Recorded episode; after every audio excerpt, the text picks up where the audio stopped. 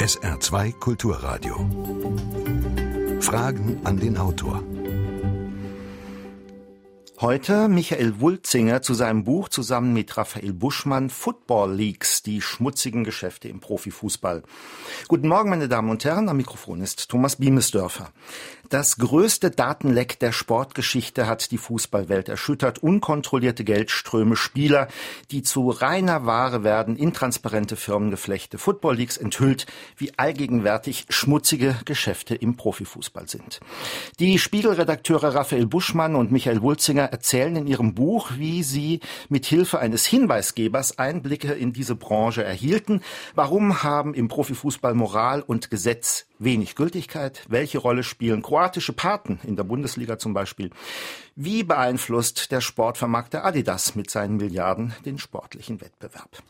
Michael Wulzinger, eine wichtige Nachricht der Woche in diesem Zusammenhang dürfte ja sein, dass der Wechsel des spanischen Fußballnationalstürmers Alvaro Morata vom Champions League-Sieger Real Madrid zum englischen Meister FC Chelsea seit Mittwoch perfekt ist. Die Ablösesumme beträgt atemberaubende 80 Millionen Euro. Aber das ist noch nicht einmal spektakulär. Morata nimmt damit in der ewigen Ablöserangliste nur den achten Platz ein. Also mit Geld wird im internationalen Fußball nur so um sich geworfen. Guten Morgen erstmal. Einen schönen guten Morgen. Ja, die 80 äh, Millionen für Morata, die zeigen, wie entfesselt äh, der Fußballmarkt mittlerweile ist. Äh, Morata war Ersatzspieler bei Real Madrid. Ähm, ich bin aber ziemlich sicher, dass er am Ende der Transferperiode, die am 31. August enden wird, nicht mehr auf Platz 8 stehen wird. Momentan verhandelt Paris Saint-Germain äh, den, äh, den Stürmer Neymar vom FC Barcelona zu verpflichten und äh, ist tatsächlich bereit, 222 Millionen Euro für diesen Spieler auszugeben. Das ist die Summe, die in seinem Vertrag steht, zu der er gehen kann. Und sollte Paris diesen äh, Betrag zahlen, dann äh, kann sich Barcelona auch nicht dagegen wehren, obwohl er noch einen laufenden Vertrag hat. Ähm, diese Verhandlung führt im Übrigen äh, die Herrscherfamilie von Katar, der gehört nämlich dieser Club Paris Saint-Germain.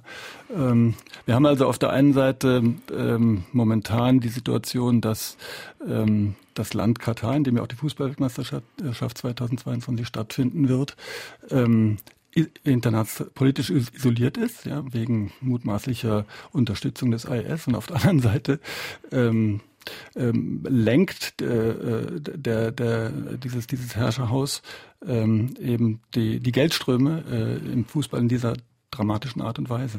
Und die Zahlen, diese veröffentlichten Zahlen, was die Ablösesumme angeht, sind ja eigentlich auch nur die Spitze eines Eisberges. Ja, da spielt natürlich äh, ganz viel, ganz viel rein. Also äh, diese Riesentransfers, äh, die werden äh, von Agenten gesteuert, von von Spielerberatern gesteuert, die die Clubs äh, tatsächlich auch äh, mehr oder weniger im Würgegriff haben. Ja, es gibt einen äh, italienischen, äh, einen, der ist in Italien geboren, lebt in Holland, äh, ein Berater namens Mino Raiola, ähm, an diesem Berater bezeigen wir in unserem Buch, und das äh, belegen eben auch die Dokumente, die wir haben, die zeigen, dass äh, er für den Transfer des Spielers Paul Pogba äh, von Juventus Turin zu Manchester United im vergangenen Sommer. 105 Millionen Euro Transfer, dass er an diesem Transfer 49 Millionen Euro verdient hat. Und zwar von allen drei Seiten, die an diesem Transfer beteiligt waren, ja, also von dem abgebenden Club Juventus Turin, von dem aufnehmenden Club Manchester United und vom Spieler selber. Von Turin hat er 27 Millionen Euro kassiert. Und zwar dafür, dass er den Preis des Spielers in die Höhe treibt. Ja, das war der Auftrag. Das ist schriftlich festgehalten in einem Vertrag. Äh, Manchester United äh, zahlte als aufnehmender Club 22 Millionen, beziehungsweise sie zahlen sie in fünf Tranchen. Äh, und Manchester United übernimmt dann eben auch, äh, und das ist äh, also dann inklusive in diesen 22 Millionen, äh, den Anteil für Paul Pogba. Also an diesem Transfer zeigt sich, äh, in welche Richtung dieses Geschäft abdriftet. Ich erinnere mich, dass es in, äh, in Deutschland eine Riesendebatte mal gegeben hat, als rauskam, dass Martin Winterkorn 17 Millionen Euro kassierte als Vorstandsvorsitzender von des VW-Konzerns. Das war damals äh, der, der höchstdotierte, äh, die höchstdotierte Aktiengesellschaft äh, im DAX. Äh, der äh, VW-Konzern hat über 300.000 Beschäftigte. Ähm, da ging es um 17 Millionen. Äh, Mino Raiola verdient an einem einzigen Transfer dreimal so viel, kann man fast sagen. Ja. Also das zeigt die ganze Absurdität. Ja. Des Geschäftes. Mhm. Also wir werden uns äh, bis 10 Uhr in Gefilden bewegen, was Summen angeht, die man sich normalerweise einfach gar nicht vorstellen kann. Wir sprechen heute mit Michael Wulzinger zu seinem Buch gemeinsam mit Raphael Buschmann Football Leagues, die schmutzigen Geschäfte im Profifußball. Und wenn auch Sie sich mit einer Frage an der Sendung beteiligen möchten, dann rufen Sie uns an unter 0681 65 100 Saarbrücken 65 100. Unter dieser Nummer können Sie uns auch eine WhatsApp-Nachricht schicken oder Sie schicken uns eine gute alte E-Mail unter Fragen an den Autor immer mit Bindestrich at sr.de. Und wir haben eine erste Hörerfrage. Wie viele Steuergelder sind in den hohen Einnahmen der Vereine enthalten? Gibt es also sozusagen auch Staatsknete? Ähm, die Vereine, die wir untersucht haben, finanzieren sich im Prinzip nicht aus staatlichen Geldern. Nein, die Einnahmen kommen aus äh, Fernseh, aus der Fernsehvermarktung. Sie kommen eben über ähm, Einnahmen äh, aus Spielerverkäufen äh, und natürlich aus dem Marketing. Das sind die drei Säulen, äh, äh, aus denen sich ähm, diese Fußballvereine finanzieren. Es gibt natürlich ähm, immer wieder Fälle, wo beispielsweise Stadionbauten äh, staatlich subventioniert werden. Aber äh, wenn wir jetzt über diese äh, äh, Geschäfte von Spielerberatern sprechen zum Beispiel, äh, dann ähm, hat Staat, spielt staatliches Geld äh, keine Rolle. Wie groß ist denn bei diesen Unsummen, von denen wir ja heute Morgen sprechen, eigentlich noch die Bedeutung des ganz normalen Eintrittsgelds, wenn man ins Stadion geht? Ja, also die, der Anteil der Ticketverkäufe an den Gesamteinnahmen der Clubs, der sinkt, äh, ähm, also im Verhältnis zu den ähm, Fernseheinnahmen natürlich. Ne? Die mittler, also vor vor 25, 30 Jahren äh, machte das nur ungefähr 70 Prozent ja, der Einnahmen für die Vereine aus ungefähr im Schnitt.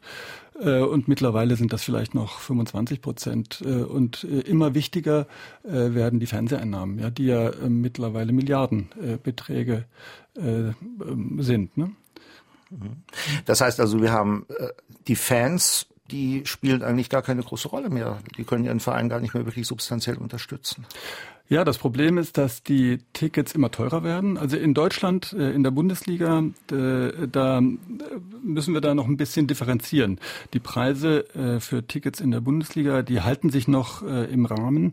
Im Übrigen spielt auch die Bundesliga bei unseren Recherchen gar nicht so eine große Rolle. Ähm, das hat einerseits damit zu tun, dass ähm, wir ganz oder relativ wenig gemessen an der Datenmenge, die wir haben, relativ wenig Material über die Bundesliga haben. Es hat aber auch damit zu tun, dass ähm, dass diese Art von Geschäften, also diese ganzen Verdunkelungsmöglichkeiten, ja, die sich auf dem Transfermarkt ergeben, äh, in der Bundesliga, ja, wie soll ich sagen, da gucken die Steuerbehörden, die Finanzbehörden, die Ermittlungsbehörden viel, viel genauer hin. Äh, da sind viele Löcher, Schlupflöcher gestopft worden. Äh, und ähm, das macht es schwieriger für, für Bundesligisten, Geld in beispielsweise auf Steueroasen einfach abzuzweigen, ja, wie das, wie das in anderen Ländern üblich ist. Nochmal zurück zu den Fans. Ähm, die Preise für die Tickets in England beispielsweise, die werden, äh, die sind mittlerweile so teuer geworden, dass sich die normalen Fußballfans diese Ticketpreise gar nicht mehr leisten können. Also das heißt, wenn Sie bei Arsenal London ein Spiel sehen wollen, äh, dann zahlen Sie ungefähr 100 Pfund für ein, für ein ganz normales äh, Ticket. Äh, und äh, das kann sich ein normaler Fußballfan äh, wirklich nur noch unter großen Schmerzen äh, äh, leisten. Das verändert natürlich dann eben auch das Publikum im Stadion. Also die normalen Fußballfans werden sowieso rausgedrängt aus diesen äh, äh Stadien, die mehr zu Eventstadien werden. Das Publikum wird auch mehr ein Eventpublikum. Also die billigen Stehplätze gibt es schon lange nicht mehr. Die gibt es in Deutschland noch. Doch, das ist eine Auflage der Deutschen Fußballliga. Das ist auch vernünftig und gut. Äh, die gibt es aber in England beispielsweise aus Sicherheitsaspekten nicht mehr. Es gab ja mal in den 80er Jahren dramatische ähm, Ereignisse, als äh, in Sheffield äh, über 90 äh, ähm, Menschen zu Tode gekommen sind, äh, weil zu viele Leute auf eine Stehplatztribüne gedrängt sind. Äh, und daraufhin äh, sind in England äh, aus den Stadien reine Sitzplatzarenen geworden. Mhm. Wir sprechen mit Michael Wulzinger zu seinem Buch gemeinsam mit Raphael Buschmann, ein Spiegelbuch übrigens Football Leagues, die schmutzigen Geschäfte im Profifußball. Wenn Sie eine Frage haben, können Sie sich telefonisch melden bei uns über Saarbrücken 65 100 0681 65 100 uns eine WhatsApp-Nachricht schicken, gleiche Nummer oder uns eine E-Mail schreiben. Fragen an den Autor mit Bindestrich at sr.de. Die nächste Hörerfrage bitte. Es gibt einen Sprichwort Geld verdirbt den Charakter. Stimmt ja nicht ganz so, aber die Frage wäre, wie kann man verhindern, könnte man verhindern, dass äh, bei jungen Menschen, also Sportler oder Sportlerinnen, das Geld dominierend wird oder ihre sportliche oder ihre, ja, ihr Leben so verändern, dass sie nicht mehr sie selber sind? Danke. Das ist eine gute Frage. Ähm, ich sehe nach allem, was ich jetzt äh, gelesen habe im letzten Jahr, aber auch nach allem, was ich äh, in den letzten 20 Jahren erlebt habe. Ähm, ich bin jetzt seit 20 Jahren beim Spiegel, seit knapp 20 Jahren und wir haben uns natürlich immer äh, sozusagen mit den, mit den wirtschaftlichen und finanziellen Rahmenbedingungen des Profifußballs beschäftigt. Ähm, und der Trend ist ganz eindeutig der, dass das Geld eine immer größere Rolle spielt, ähm, dass die Summen immer immer bizarrer werden und dass dadurch natürlich auch die die die Deformation ja das also man kann da vielleicht von so einer Art Deformation professionell sprechen äh, sowohl auf der Beraterseite aber auch auf der Spielerseite ja. Äh, wenn wir sehen dass 20-jährige Spieler Verträge abschließen äh, die im Bereich von 10 Millionen Euro brutto pro Jahr sind ja dann dann dann Verderben ist jetzt irgendwie ein sehr moral, eine moralische Kategorie, aber dann, dann verdirbt das in einer, in einer gewissen Form den Charakter. Und man kann es diesen jungen Menschen auch gar nicht, irgendwie auch gar nicht verdenken. Also ich wüsste nicht, wie ich selber, äh, wenn ich in der Situation gewesen wäre als, als 20-Jähriger und hätte solche Verträge auf den, auf den Tisch gelegt bekommen, wie ich dann äh, selber reagiert hätte. Also da den, den Boden unter den Füßen zu behalten, das bedarf eines, äh, eines sehr, sehr äh, guten Umfeldes. Ja, diese Fälle gibt es natürlich auch. Ja. Wir kennen auch Spieler, die, äh, die, die, die 20, 21, 22 Jahre alt sind, äh, persönlich, also äh, durch, durch unsere Kontakte eben nicht auf der privaten, sondern auf der beruflichen Ebene äh, und die ein Umfeld haben, von dem wir sagen würden, das ist so stabil, die sind auf dem Boden geblieben und die können das einordnen. Aber ich würde sagen, das ist die Minderheit und am Ende ähm, ja, dominiert einfach äh, das große Geld und, äh, und, und, und äh, ja, deformiert irgendwie diese Szene. Das ist ein Befund, äh, den ich definitiv äh, nach allem, was ich jetzt gesehen habe, äh, so unterschreiben würde. Lassen Sie uns, Michael Wulzinger, vielleicht mal grundsätzlich kurz beschreiben, was Ihr Buch eigentlich ist. Ja. Ihr Buch ist letztlich eine Veröffentlichung von, ja, wie soll man sagen, an sich ja geheimem Material, das ihnen von einer Quelle zugespielt wurde. Und wenn wir hier von sehr hohen Millionenbeträgen sprechen, dann gibt es noch eine andere äh, Summe, die heute eine große Rolle spielen wird heute Morgen. Es sind nämlich unendlich viele, viele, viele, viele, viele Daten, die Sie bekommen haben. Vielleicht in aller Kürze für unsere Hörerinnen und Hörer, was genau ist eigentlich sozusagen der Kern Ihres Buches? Also der Kern unseres Buches ist ein Datensatz, der aus 18,6 Millionen Dokumenten besteht. Ähm, Im Herbst 2015 hat die hat eine Enthüllungsplattform, äh, eine anonyme Enthüllungsplattform namens Football Leaks erste Verträge veröffentlicht im Netz. Die hatten eine eigene Plattform äh, und da ging es zunächst mal um äh, Verträge in Portugal.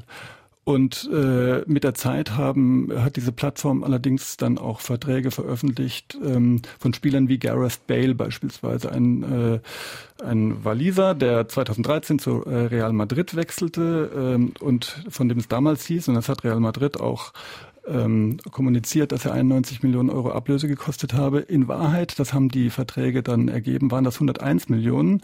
Ähm, und Real Madrid hatte nur deswegen diese 101 Millionen nicht kommuniziert, weil Ronaldo 94 Millionen gekostet hatte und er äh, öffentlich sozusagen der teuerste Spieler sein sollte. Ja? Also wie, das ist praktisch wie so eine Trophäe gewesen für Ronaldo. Und als wir diesen Vertrag sahen, da haben wir, äh, da haben wir beschlossen, auch vorher schon Kontakt aufzunehmen mit dieser äh, Plattform. Die hatten eine Mailadresse äh, unter ihrer Veröffentlichung gestellt. Mein Kollege Raphael Buschmann hat ähm, monatelang Mails an diese Plattform geschickt und eines Tages äh, im Februar 2016 bekam er eine Antwort. Da war er gerade auf dem Geburtstag seiner Schwiegermutter und äh, bekam nachts um zwölf eine Antwort, äh, wir können uns sehen. Und äh, dann, ich war damals äh, Ressortleiter der Sportredaktion, Raphael rief mich am nächsten Morgen an äh, und äh, wir haben beschlossen, du fliegst dahin. Er traf ihn in einer, ihn, damit meine ich unseren Informanten John, der sich John nennt. Wir wissen seinen Namen, werden wir natürlich nie veröffentlichen. Ähm, der lebt in einer osteuropäischen Stadt, ähm, mal in dieser, mal in jener, der wechselt seinen Wohnort ähm, und der navigierte Raphael dann in ein Hotel. Da hat er dann drei Stunden gewartet äh, und äh, ja, um 18 Uhr klopfte es irgendwann mal an der Tür und dann stand dieser John vor ihm und von diesem Moment an hatten wir den persönlichen Kontakt zu unserem Informanten. Das hat dann weiterer Treffen bedurft, bis wir dann das erste Material von ihm bekommen haben. Äh, und ähm, ja, irgendwann mal hat er uns einen Datensatz in die Hand gedrückt, äh, mit dem wir dann auch arbeiten konnten. Das war dann der Beginn einer sehr umfänglichen Recherchearbeit, die Sie mit einem internationalen Netzwerk zusammen auch machen mussten, weil, wie Sie gesagt haben, weit über 18 Millionen Dokumente kann man nicht einfach mal so äh, an einem schönen langen Sonntagnachmittag durchlesen. Also, das, was eigentlich das Interessante an Ihrem Buch ist, ist jetzt nicht so sehr die Erkenntnis, dass es auch im Fußball schwarze Schafe gibt. Da sagen Leute, erzähl mir was Neues, sondern sie können es tatsächlich jetzt und zwar tatsächlich juristisch wasserdicht belegen. Und zwar geht es in der Regel eigentlich ja um Steuerhinterziehung. Genau, ähm, dass ähm, schmutzige Geschäfte sozusagen ein wesentlicher Bestandteil des Fußballs sind, das ist jetzt keine neue Weisheit. Also äh, das wissen wir äh, oder das ahnten wir natürlich schon lange. Wir wussten es in vielen Fällen auch schon, aber nun haben wir einfach äh, so viele ähm, Dokumente auf dem Tisch, die, ähm, die das eben belastbar belegen. Und belastbar belegen bedeutet, ähm, wir bekommen dieses Material von unserem Informanten und dann beginnen wir eine interne Plausibilitätsprüfung zunächst einmal. Wir vergleichen die Inhalte der Verträge mit Kontobewegungen, mit Mails, äh, die wir zu diesen Verträgen eben auch äh, gefunden haben ähm, und äh, kommen dann zu Schlüssen, die wir dann die Gegenseite am Ende, bevor wir das veröffentlichen, die Gegenseite dann auch äh, befra also abfragen. Äh, wir, wir müssen die, die Betroffenen natürlich immer um Stellungnahme zu den Vorgängen bitten. Das haben wir in allen äh, Details oder in allen Geschichten, die wir zu Verträgen veröffentlicht haben, auch getan. Äh, und in keinem Fall ist es so gewesen, dass, äh, dass das Material sich als eine Fälschung, als ein Fake ähm, herausgestellt hätte. Dieser Vorwurf ist uns von mehreren Seiten gemacht worden, aber es hat sich äh, dann eben auch nur als, eine, als ein Bluff erwiesen. Uns ist natürlich auch in ganz vielen Fällen mit anwaltlichen Schritten, mit Schadensersatzforderungen gedroht worden. Wir haben die, diese, diese Androhung natürlich auch immer sehr ernst genommen. Ähm, ich habe jetzt in der Zeit oder auch, auch Raphael äh, in der Zeit, in der wir äh, recherchiert haben, sehr, sehr viel mit unserer Rechtsabteilung zu tun gehabt. Das sind äh, absolute Profis. Da sind wir auch sehr dankbar, dass wir mit solchen Leuten zusammenarbeiten können. Und äh, am Ende sind es immer unsere Anwälte, die uns äh, grünes Licht dann auch für eine, für eine Veröffentlichung geben. Mhm. Dass Sie inzwischen sogar juristischen Erfolg verzeichnen können. Der Name Ronaldo sei genannt, darüber sprechen wir noch. Aber erstmal die nächste Hörerfrage, bitte. Für den Profifußball interessierten sie die Sache, wenn es sich um einen kritischen Zeitgenossen handelt, so aus, dass er, um ein Fußballspiel unbeschwert genießen zu können, zu einem psychologischen Trick greifen muss, indem er das Wissen um die kommerziellen, ja alles bestimmenden Hintergründe zumindest während des Spiels möglichst ausblendet. Genau genommen letztlich eine Art von Selbstbetrug, wie ich finde. Wie sehen Sie diesen Punkt? Vielleicht darf ich kurz sagen, Ihr Informant John geht ja regelmäßig noch auf den Fußballplatz und schaut jedes Champion League Spiel. Der muss den Trick auch beherrschen.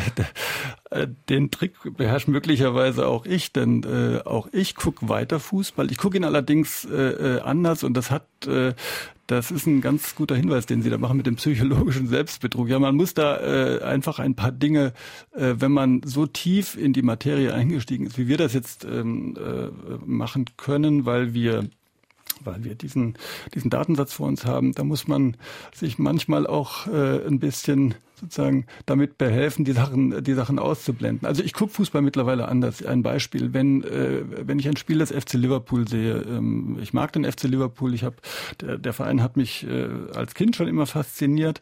Ähm, es gibt dort einen Stürmer, der von Hoffenheim äh, nach Liverpool wechselte, Firmino, und er hat in seinem Vertrag eine, eine Klausel stehen, dass er für die ersten, für die Tore eins bis fünf äh, jeweils 25.000 Pfund kriegt, für die Tore sechs bis zehn kriegt er 45.000 Pfund. Für die Tore 11 bis 15 sind es 65 und danach sind es äh, 85.000 Pfund für jedes Tor. In der Saison natürlich. Äh, pro Tor. Pro, Tor. Ja, aber nicht pro Spiel. Pro Tor, das er erzielt. Ah, ja. so. Das heißt, wenn, äh, wenn äh, wir ein, eine Kontersituation äh, beim FC Liverpool sehen und Firmino läuft mit äh, zwei anderen Spielern äh, äh auf das gegnerische Tor zu und äh, wir stellen und wir Der sehen, er gibt nicht ab, mhm. ja, dann weiß ich jetzt, warum er nicht abgibt, denn für Herrn Firmino sind 85.000 Pfund, der hat einen sehr, sehr gut dotierten äh, Vertrag mit einem hohen Grundgehalt, aber 85.000 Pfund äh, sind für diesen Mann auch ein Wort ähm, und deswegen versucht er äh, dann eben doch selber das Tor zu erzielen und so sehen wir, dass sich Clubs ähm, praktisch auf Bedingungen einlassen, die das Spiel total verändern. Äh, und ich habe mich, als ich diesen Vertrag gesehen habe, auch gefragt, ob beispielsweise Jürgen Klopp, der diesen Club ja trainiert, ob der überhaupt weiß, äh, dass Firmino äh, diese Klausel da in seinem Vertrag hat. Spätestens jetzt weiß er es, weil wir es veröffentlicht haben. Aber ähm, das ist natürlich bizarr und das zeigt, ähm, was für Ausmaße ja diese diese Dominanz des Geldes eben äh, einnimmt. Also man kann es gar nicht, äh, ich glaube auch, dass die Spieler es gar nicht ausblenden können, ja, sonst hätte er diese Klausel nicht in seinem Vertrag. Mhm. Aber die, diese Verträge muss ja auch jemand unterschreiben. Das heißt, es muss ja auch von Seiten der Vereine und von Seiten ja vielleicht auch der Fernsehanbieter äh, ein gewisses Interesse daran geben, solche Verträge auch auszustellen. Also natürlich, der, der, der Verein, der FC Liverpool, unterschreibt diesen Vertrag. Das ist in der Regel der, der Vorstandsvorsitzende äh, und dann sind immer zwei Vertreter äh, eines Clubs oder der Sportdirektor, aber der Trainer äh, unterschreibt ja die Verträge nicht. Also ein Trainer, der, der einen Einfluss äh, hat in einem Club und ich denke mal, dass Jürgen Klopp so einer ist, der hat Kenntnis von diesen Verträgen. Auf der anderen Seite sind diese Verträge alle strictly confidential, also wirklich hochgeheim. Äh, und insofern ist es möglicherweise äh, rechtswidrig, wenn Klopp, also ich nehme jetzt einfach Klopp mal als einen Trainer, ja, also wenn ein Trainer äh, ähm, beanspruchen würde, für sich Kenntnis oder Einsicht in diese Verträge zu bekommen. Ähm, aber wie gesagt, ähm, wir haben bei ganz vielen Spielern solche, solche ähnlichen Klauseln. Da geht es um Einsatzzeiten, da geht es um ähm, bestimmte Anzahl von Spielen, die sie gespielt haben müssen, äh, um dann eben über bestimmte ähm, Millioneneinnahmen zusätzlich zu bekommen. Das verändert natürlich das, den Konkurrenzkampf innerhalb, äh, innerhalb einer Mannschaft und am Ende verändert das alles auch das Spiel. Ja. Wenn wir über so viel Geld reden, kommt eine, ich finde, sehr berechtigte Frage von Sisi Becker aus äh, Saarbrücken. Die hat uns an Fragen an den Autor mit Bindestrich sr.de eine E-Mail geschickt und stellt die, wie ich finde, wirklich sehr berechtigte Frage, fallen bei solchen Summen, bei solchen Transfers eigentlich äh, ganz normale Mehrwertsteuersätze an? die fallen, die fallen an, ja. Die, äh, die Vereine müssen diese, diese Steuern auch, äh, auch abführen. Äh, auf Vereinsseite wird ähm, mit den Einnahmen, also was die Transfereinnahmen betrifft, relativ wenig Schmu betrieben. Aber ähm, das Problem bei diesen Transfers äh, oder die große ähm, die, die, das schwarze Loch, ja, das sind die, äh, die, Gelder, die an die äh, an die Berater ausgeschüttet werden und äh, die dann in vielen Fällen in Steueroasen landen. Also die Einnahmen, die die Clubs haben, wenn sie sie nicht absetzen können, also gegen Kosten, die sie natürlich haben, dann müssen sie sie so versteuern, ja. Mhm. Kann man eigentlich in Ihrem Buch wird das ja sehr deutlich gemacht, sagen, dass es eigentlich wirklich, ich habe die Frage schon mal gestellt, hauptsächlich darum geht, den Staat zu betucken bei all diesen schmutzigen Geschäften. Ja, am Ende geht es um Steuereinnahmen. Ne? Ähm, und wenn die, wenn die Spieler mit ähm, ihrem Einnahmen, die sie über Werbeerlöse haben, äh, dieses Geld eben an dem Fiskus vorbeischleusen, dann betrügen sie am Ende den, den Staat. Also das ist dann äh, bei Spielern wie Ronaldo ist es der spanische Staat, äh, bei, bei Spielern, die in Italien spielen und die ihre Werbeerlöse aber auf irgendwelchen ähm, ähm, auf Steuer, in Steueroasen in Panama oder in auf den British Virgin Islands dann eben kassieren, da ist es dann der italienische Staat. Ja klar, also es geht um, um um, Steuerhinterziehung oder um Steuervermeidung. Ja, also, hm.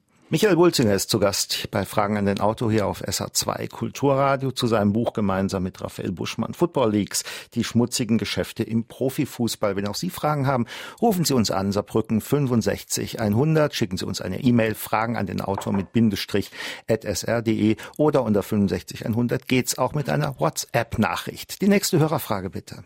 Ich habe im Videotext ich nehme an, eines Sportkanals, gelesen, dass der Verein der Englische, bei dem Özil spielt, ihm bietet pro Tag 312.000 Euro, wenn er bleibt. Da dachte ich, das, das kann doch nicht sein. Ich, ich missgönne denen das Geld nicht. Ich brauche auch so viel Geld nicht. Aber das, das kann doch nicht sein.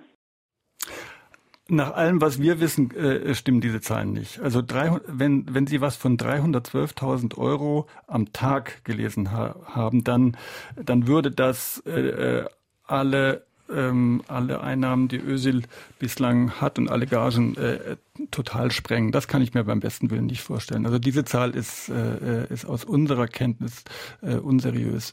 Ösil hat ähm, vom, vom, äh, von Arsenal, wo er spielt, ähm, ungefähr 10 Millionen Euro im Jahr bekommen und dann kommen noch alle möglichen Prämien dazu.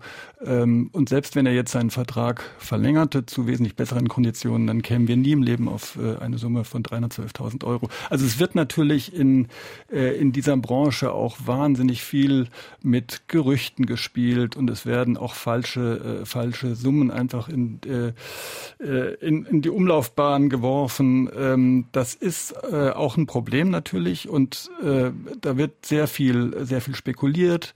Ähm, und insofern, äh, ja, dann kommen dann solche Summen zustande, die dann auch, auch nicht dementiert werden von den, von den Clubs. Mhm.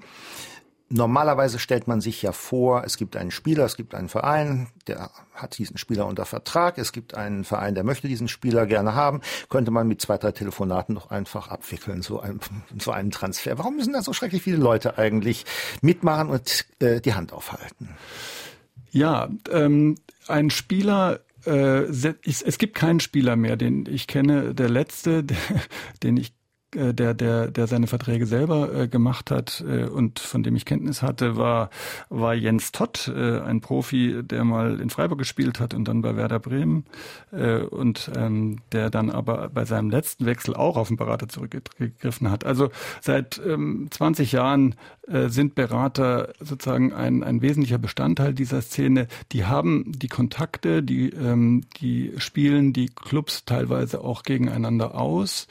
Ähm, und die Spieler vertrauen diesen, äh, diesen Beratern, ähm, solange sie ihnen äh, eben die Verträge machen, die sie haben wollen. Es gibt aber auch ganz viele, ganz viele Spieler, die dann ihre Berater wechseln, weil andere auf sie zukommen, äh, die die ihnen noch mehr Geld irgendwie anbieten oder ähm, einen noch besser dotierten Vertrag bei einem anderen Club.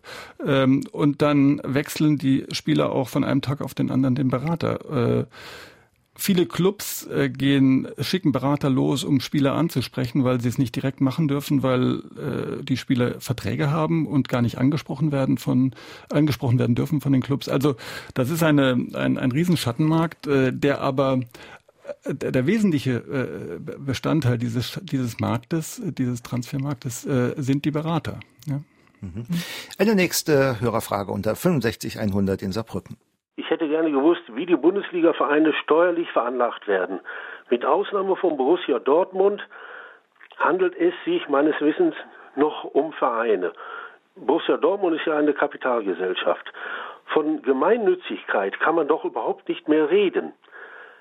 Äh, jetzt haben aber die Bundesliga-Vereine nebenbei noch Amateurvereine, äh, sodass man insoweit noch von Gemeinnützigkeit reden kann.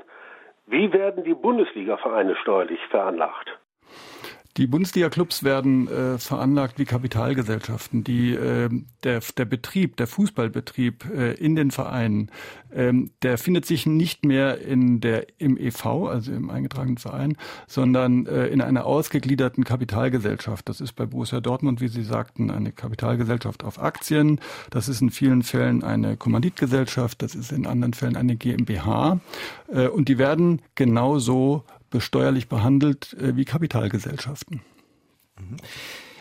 Der FC Saarbrücken ist ja sozusagen, man sagt es im Saarland, der Leuchtturm der saarländischen Fußballvereine, spielt in der vierten Liga und hat, wenn man ihr Buch gelesen hat, äh, nur bedingt Chancen, noch mal die Bundesliga von innen zu sehen. Woran liegt das eigentlich, dass viele Vereine, auch viele Traditionsvereine, bei diesem Rattenrennen längst äh, verloren haben? Ja, das liegt an der, äh, an der immer größeren Kluft, äh, Einnahmekluft, die die Clubs äh, gerade durch die Fernsehgelder in den unterschiedlichen Ligen haben. Also äh, wenn Sie sehen, dass ein Club in der zweiten Liga wie der Karlsruher Sportclub, äh, der abgestiegen ist jetzt, ja, der hat im letzten Jahr glaub, äh, ungefähr 11,5 Millionen Euro Fernsehgeld bekommen. Jetzt in der dritten Liga äh, sind es noch knapp eine Million. Das heißt, das ist weniger als zehn Prozent. Die, die Kluft zwischen der zweiten und der ersten Liga, die ist noch gewaltiger. Wenn ein Club also wie der erste FC Saarbrücken jetzt in der Regionalliga spielt, ähm, in der vierten Liga, äh, dann, dann äh, wird er praktisch komplett abgehängt durch, je länger er dort spielt, desto schwieriger wird es für diesen Club äh, Anschluss zu halten eben an die Vereine, die aus der zweiten Liga in die Regionalliga, äh, in die dritte Liga absteigen. Ähm, und äh, jemals wieder Fuß zu fassen in einer dieser, dieser höheren Ligen. Ähm, hier im, äh, in dieser Region äh, gab es ja vor 20 Jahren noch mehrere Profiklubs, also den ersten FC Homburg, äh, es gab Borussia Neunkirchen in der zweiten Liga, Saarbrücken natürlich, äh, Reuchling-Völkling, etwas länger her schon. All diese Clubs, äh, auch Eintracht Trier, wenn wir jetzt mal über die Landesgrenzen gucken, ähm, all diese Clubs sind mittlerweile abgehängt und ähm, es wird extrem schwierig, äh, bei dem sich immer schneller drehenden Finanzrat, also wenn wir, so, wenn wir es mal so ausdrücken wollen, ähm, da den, den Anschluss zu halten. Das ist wirklich total kompliziert. Noch eine Frage zum FC Saarbrücken von Werner Michaeli. Der sagt, jetzt bekommt der FC Saarbrücken, was auch stimmt tatsächlich, weil das alte Ludwigsparkstadion marode war, ein neues ja. gebaut. Ja. Und das kann sich der Verein selbst offenbar nicht leisten. Das heißt, das übernimmt wieder mal der Steuerzahler. Finden Sie das in Ordnung? Schwierige Frage. Also es gibt ganz viele Stadien, die äh, mit Steuergeld finanziert werden. Das äh, ist in Mainz so, das ist in Kaiserslautern natürlich so, das ist äh, dann auch in Saarbrücken so. Ähm, die Stadien, die für die Weltmeisterschaft 2006 modernisiert worden sind, äh, sind äh, im Wesentlichen mit, mit Steuergeldern äh, finanziert worden. Ähm, ich glaube, dass äh, das ist ein Fußball ist ja auch ein Kulturgut, ja.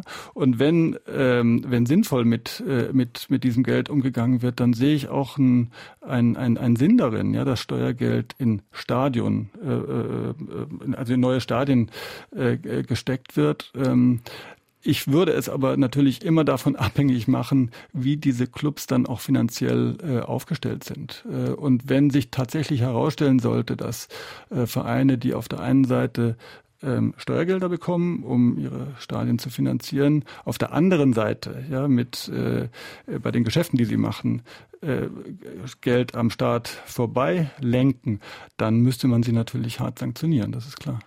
Wir sprechen mit Michael Wulzinger zu seinem Buch, das er gemeinsam mit Raphael Buschmann geschrieben hat. Football Leagues, die schmutzigen Geschäfte im Profifußball. Sie können sich an diesem Gespräch beteiligen, meine Damen und Herren, unter 0681 65 100. Sie können eine E-Mail schreiben. Fragen an den Autor mit Bindestrich at sr.de oder unter 65 100 in Saarbrücken. Auch eine WhatsApp-Frage an uns schicken. Die nächste telefonische Hörerfrage bitte bei diesen Spielen sind ja immer riesen Polizeieinsätze. Könnte man das nicht, die kosten ja, die, die, die Stadt, den Staat, das kostet, könnte man das nicht von diesen ganzen Millionen mal abzweigen, denn im Endeffekt zahlen das ja wir als Steuerzahler, oder? Da haben Sie recht. Äh, und diesen Streit, den gibt es auch. Ähm, die Bremen, der Stadtstaat Bremen hat versucht, äh, die Kosten äh, für die Polizeieinsätze auf die ähm, DFL beziehungsweise auf den Deutschen Fußballbund abzuwälzen und ähm, ist bislang damit gescheitert. Ja, das ist in der Tat ist das ein ist das ein ein Konflikt, der sich, der sich nicht lösen lässt. Äh, ich sehe das wie Sie, dass man, äh, dass man selbstverständlich auch die Vereine daran beteiligen müsste. Ähm, bislang ist es so, dass die Clubs äh, einfach nur für die Sicherheit innerhalb der Stadien verantwortlich sind und, und außerhalb eben die Sicherheitskräfte. Ja, das ist ein Konflikt, der, den wird's immer, den, den wird es, den wird es immer weitergeben. Momentan äh, ist es so, dass die, dass die, ähm, die, die Vereine diejenigen sind, die davon profitieren. Ähm, und äh, ich glaube auch der Einfluss der, der DFL und auch der, des Deutschen Fußballbundes, der ist, der politische Einfluss, der ist so groß, dass es dabei äh, bleiben wird. Die nächste Frage bitte. Also ich lehne diesen ganzen Profifußball richtig ab, weil es ein riesengroßes Geschäft ist und auch Exklusivrechte für internationale Großkonzerne gibt bei den Weltmeisterschaften. Für mich ist ein weiteres Thema, dass ähm, bei den Meisterschaften zum Beispiel für Deutschland immer die Gruppen gesetzt werden und andere leistungsstarke Gruppen sich im Vorfeld, sagen wir mal, schon erfolgreich ausscheiden lassen und Deutschland immer relativ ja, schwache Gegner bekommt. Und dann wollte ich fragen, wie stark ist es eigentlich möglich, dass es Manipulationen gibt im Fußball? Also von Toren und Absprachen und Betrug in dem Sinne. Dankeschön die Manipulation im Fußball ist ein, äh, ist ein sehr, sehr großes Thema ähm, und auch ein sehr komplexes Thema. Ähm, da geht es vor allen Dingen um Wettmanipulation. Das ist ein Thema, das wir in, in unserem Buch äh, äh gar nicht aufgreifen, weil es ein ganz, ganz eigener Teil ist. Da geht es vor allen Dingen um den Einfluss ähm, der, des asiatischen Wettmarktes auf den, äh, auf den Profifußball. Es betrifft aber äh, nach allem, was man bislang weiß, nicht ausdrücklich nicht die erste und zweite äh, Liga in Deutschland bislang. Ähm, doch es gab ein paar Fälle in der zweiten Liga, Entschuldigung, da muss ich mich korrigieren. Ähm, vor allen Dingen aber äh, dritte Liga und Regionalliga. Ähm, die äh, ich also was die Manipulation angeht aus wirtschaftlichen Erwägungen, aus wirtschaftlichen Interessen, da haben wir keine, da haben wir keine Belege für. Ähm, aber es ist natürlich bei den bei den Summen, die da mittlerweile im Spiel sind, auch nicht äh, auch nicht ausgeschlossen. Ähm, aber es gibt ähm, was die Wettman äh, Wettmanipulation betrifft, gibt es äh, Sicherungssysteme, die die Verbände ähm, eingesetzt haben, äh, die das eben frühzeitig detektieren sollen äh, durch die Wetteinsätze. Aber ähm, was wirtschaftliche äh, Manipulation angeht oder Manipulation aus wirtschaftlichen Erwägungen, da haben wir keine, da haben wir keine Anhaltspunkte für.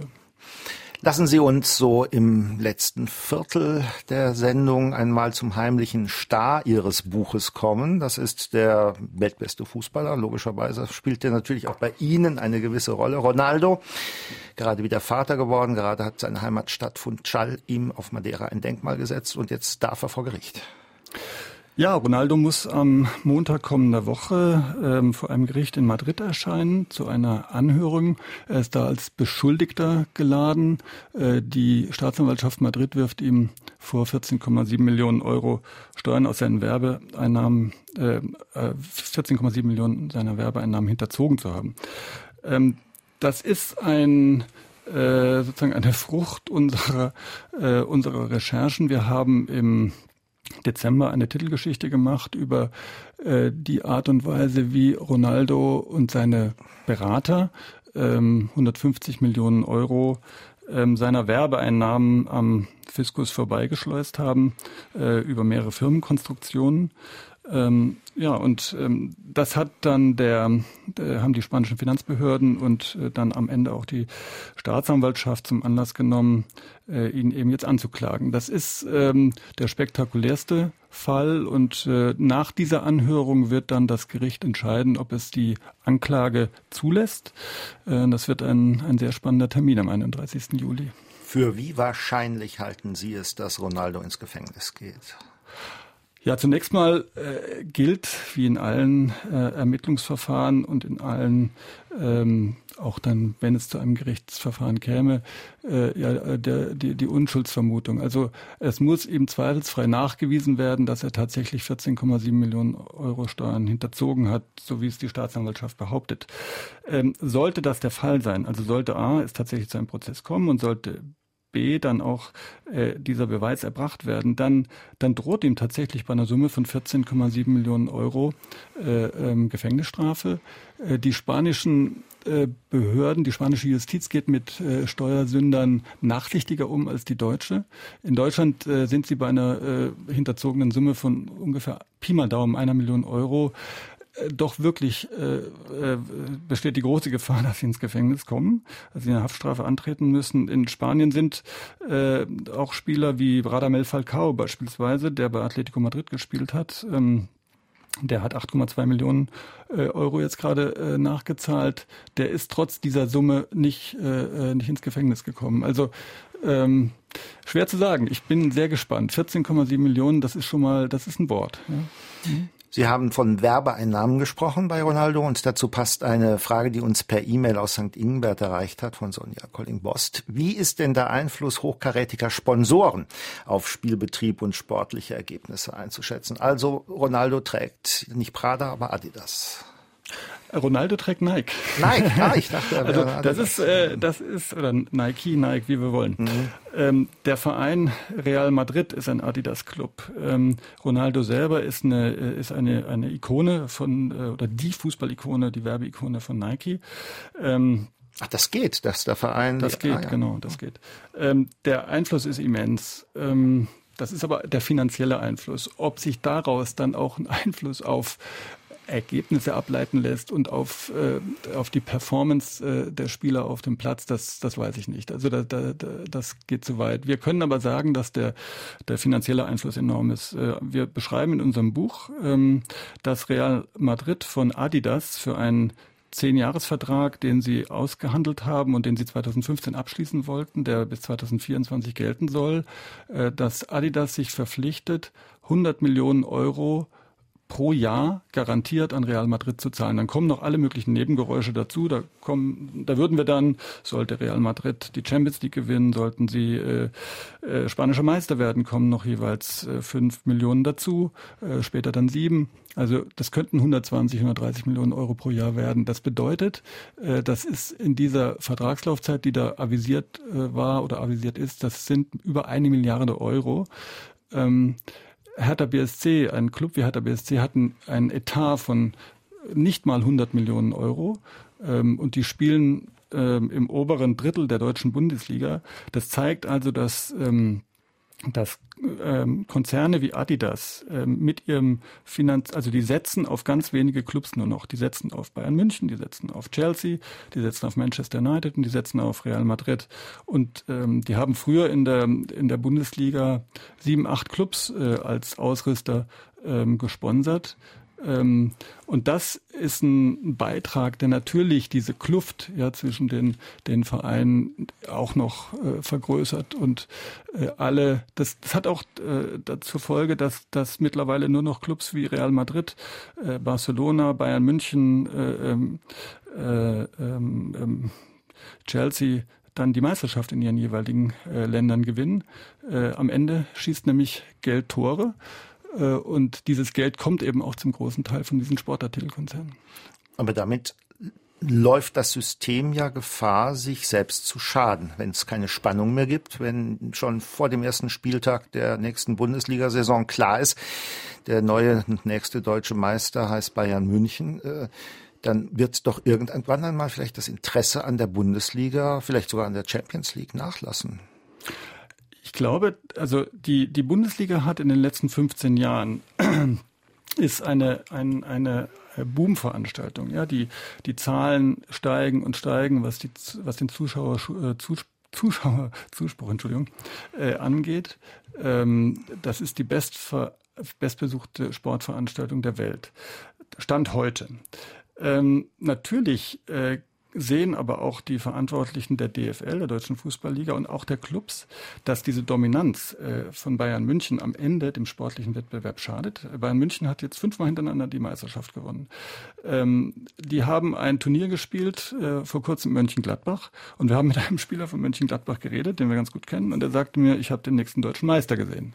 Also für den stand jetzt schon fest, Bayern München gewinnt auch zum sechsten Mal die, äh, die, die jetzt in Folge die Meisterschaft. Ähm, diese Dominanz, diese finanzielle Dominanz und damit auch sportliche Dominanz, die ist ein Riesenproblem äh, für ein äh, System wie die Bundesliga, die natürlich vom sportlichen Wettbewerb lebt. Ähm, ich kann mir nicht vorstellen, dass wir in nächster Zeit äh, nochmal sowas erleben werden wie 1998, als der erste FC Kaiserslautern deutscher Meister wurde. Äh, die sind ein Jahr zuvor gerade aufgestiegen gewesen. 96 waren sie abgestiegen, dann sind sie in die zweite, von der zweiten Liga in die erste wieder aufgestiegen und im nächsten Jahr waren sie deutscher Meister. Sowas werden wir in der Bundesliga nicht mehr erleben. So ein Überraschungs Meister, ja. Und natürlich ähm, äh, belebt äh, sowas das Geschäft, ja.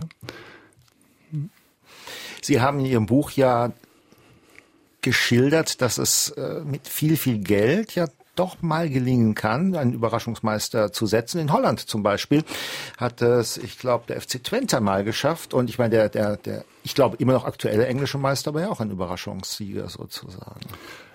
Leicester, Leicester City hat letztes Jahr die, äh, die, die Meisterschaft der Premier League gewonnen. Die sind aber jetzt im kommenden, in der kommenden Saison fast abgestiegen, ja, äh, weil sie dann in der, in der Champions League gespielt haben und dieser Doppelbelastung einfach nicht stand, äh, standhalten konnten. Und weil ihnen außerdem die besten Spieler natürlich weggekauft worden sind, nachdem sie, nachdem sie überraschend ähm, Meister der Premier League geworden waren. Ähm, Klar, in kleinen Ligen wie in Holland, ähm, da, äh, da, da gibt es mehrere Clubs, die die Chancen haben, äh, Meister zu werden. Aber in den großen Ligen, da haben sie mittlerweile einen ähm, eine, eine Dreiklassengesellschaft. Ja, sie haben äh, in Deutschland den Club Bayern München, der steht für sich.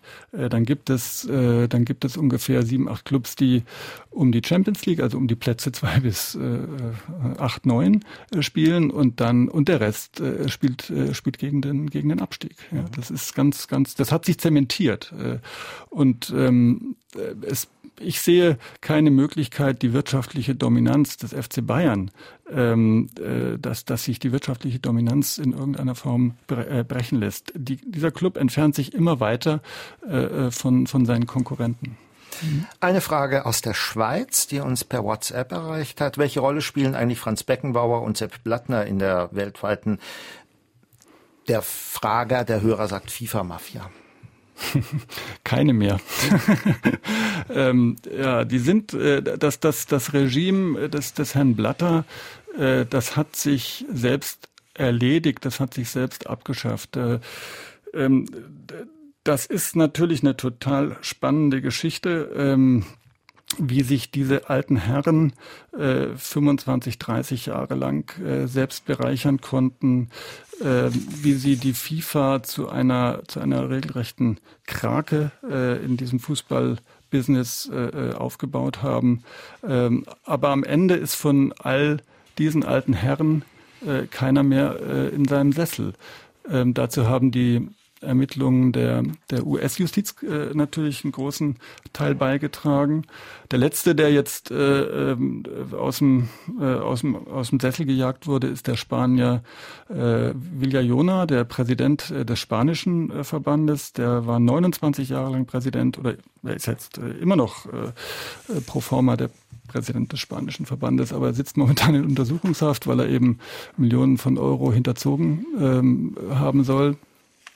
Ähm, spanische Justiz ermittelt also jetzt auch gegen ihn und es ist sozusagen der letzte Dinosaurier, der da jetzt aus dem äh, aus dem aus dem Amt gefegt wurde. Der war beispielsweise nach dem der der der ähm, der den Mich Michel Platini, nachdem er zurücktreten musste als UEFA-Präsident, noch kommissarisch äh, ersetzt hat vor zwei Jahren.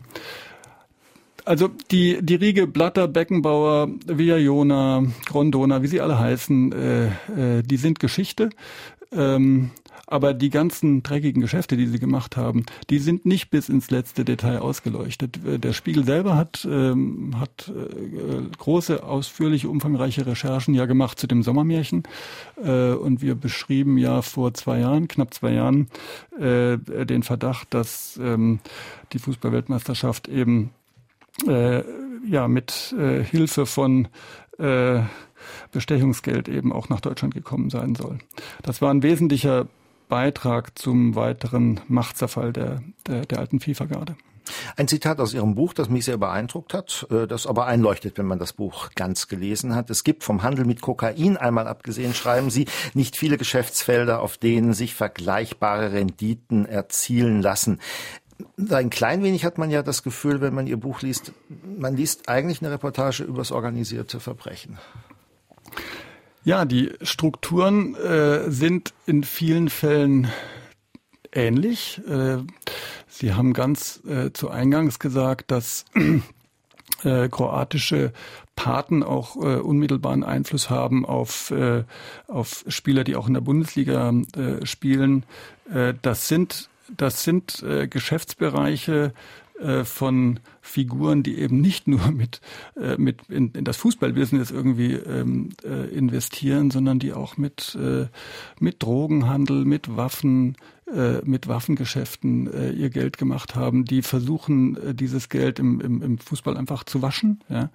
Ähm, also wir, wir treffen da auf genau dieselben Strukturen in vielen Fällen, äh, die, die wir aus der organisierten Kriminalität kennen. Und ähm, das ist eine ziemlich ernüchternde Bilanz, ähm, aber es ist eben auch nur ein Teil des ganzen Geschäftes. Äh, wir wollen äh, mit all unseren Recherchen auch gar nicht, ähm, wir wollen nicht moralisieren. Wir wollen einfach nur, ähm, nur sagen, so wie es unser, wie es der Gründer des Spiegel mal äh, mal schön formuliert hat, Rudolf Augstein, sagen, was ist, schreiben, was ist. Ja, also wir wollen äh, den Leuten klar machen, äh, wie die ganzen Geschäfte, die ja total unter der Decke, hinter dem, äh, unter der Decke, hinter dem, hinter dem Vorhang ablaufen, wie, wie diese Geschäfte ähm, äh, strukturiert sind, äh, wer da welche Rolle spielt. Und am Ende muss sich jeder dann selber die Frage stellen, ähm, ob er noch was mit diesem Fußball anfangen kann ähm, und was das am Ende für ihn für ihn bedeutet. Äh, Sie haben es äh, vorhin auch gesagt, dass unser Informant, äh, dieser John, das ist ein totaler Fußballfreak. Ja, das ist ein Nerd. Äh, als ich Raphael das zweite Mal mit ihm getroffen hatte, kam er zurück und sagte mir, du wirst es nicht glauben, der hat, äh, der hat die Mannschaftsaufstellung von Hansa Rostock aus den 90er Jahren in meinem Spiel gegen den FC Bayern auswendig gewusst. Ja? Ähm, der konnte die Mannschaftsaufstellung äh, des Teams von Borussia Dortmund, äh, die 97 die Champions League gegen Juventus Turin gewonnen haben, äh, die konnte auch auswendig runterbeten. Der kennt sich wirklich wahnsinnig gut aus äh, und der ist, der steht vor derselben Frage. Der, der liebt den Fußball ähm, aber er sagt, er kann es nicht ertragen, äh, dass mit diesem schönen Spiel, ja, und mit diesem Kulturgut, dass er, dass der Fußball ja auch ist, dass, dass da einfach so, äh, so, so mit umgegangen wird, dass der in die, dass der in die Hände von so vielen gewissenlosen Leuten kommt und das ist der entscheidende Punkt für ihn, äh, uns dieses Material ausgehändigt zu haben und auch weiter auszuhändigen. Ähm, und ja, es soll ja weitergehen mit diesem Spiel und es gibt auch gute Chancen, dass es weitergeht. Lassen Sie uns kurz zu Ende der Sendung noch ein bisschen grundsätzlich werden. Walter Dickomay fragt in einer E-Mail an uns, an Fragen an den Autor mit Bindestrich at sr.de. Für mich sind die von Ihnen beschriebenen Auswüchse im Profifußball unter gesellschaftlichem Aspekt mit einer einfachen Vokabel zu beschreiben. Das ist dekadent. Wie sehen Sie das? In vielen Fällen ist es dekadent. Es ist teilweise bizarr, äh, es ist absurd. Wir haben wir haben äh, wir haben es da einfach mit äh, Verträgen zu tun, die die auch meine Vorstellung und ich habe ja äh, wie gesagt schon seit 20 Jahren jetzt Einblick in dieses Geschäft, auch meine Vorstellungen teilweise äh, echt überstiegen haben. Ähm, ja, die die die es ist die Gier, die die Leute irgendwie so ähm, so hemmungslos äh, so hemmungslos macht und man stellt sich ja wirklich die Frage, warum gehen wir nochmal zu Ronaldo. Wenn Ronaldo am Ende wegen 14,7 Millionen Euro ins Gefängnis muss, müsste, ja, sollte, dann stellt er sich vielleicht auch mal die Frage, wieso riskiere ich eigentlich eine Gefängnisstrafe bei einem jährlichen Bruttogehalt von 80 Millionen Euro? Ja, mhm. der hat ein Vermögen, das im hohen dreistelligen Millionenbereich liegt. Und am Ende muss er wegen 14,7 Millionen, die er nicht, nicht äh, abgeführt hat, ähm, äh, dann äh, tatsächlich möglicherweise ins Gefängnis. Ähm, das, ähm, das zeigt, wie dekadent äh, die, äh, das in vielen Fällen ist. Ne? Wir haben noch Zeit für eine letzte telefonische Hörerfrage. Ist dieser kriminelle Sumpf im Frauenfußball ähnlich wie bei den Männern? Herzlichen Dank. Klare Antwort, nein. das ist gut so. Ja, der Frauenfußball ähm, steht natürlich, was die professionelle Ausprägung betrifft, erst äh, in, den, in den Anfängen. Ähm, und äh, wir, wir haben keinen einzigen Vertrag, äh, äh, der, der sich auf den Frauenfußball bezieht. Also in diesem riesen äh, den uns äh, John zur Verfügung gestellt hat, da kann ich Sie, da kann ich Sie beruhigen. Äh, da sieht es wesentlich besser aus. Mhm.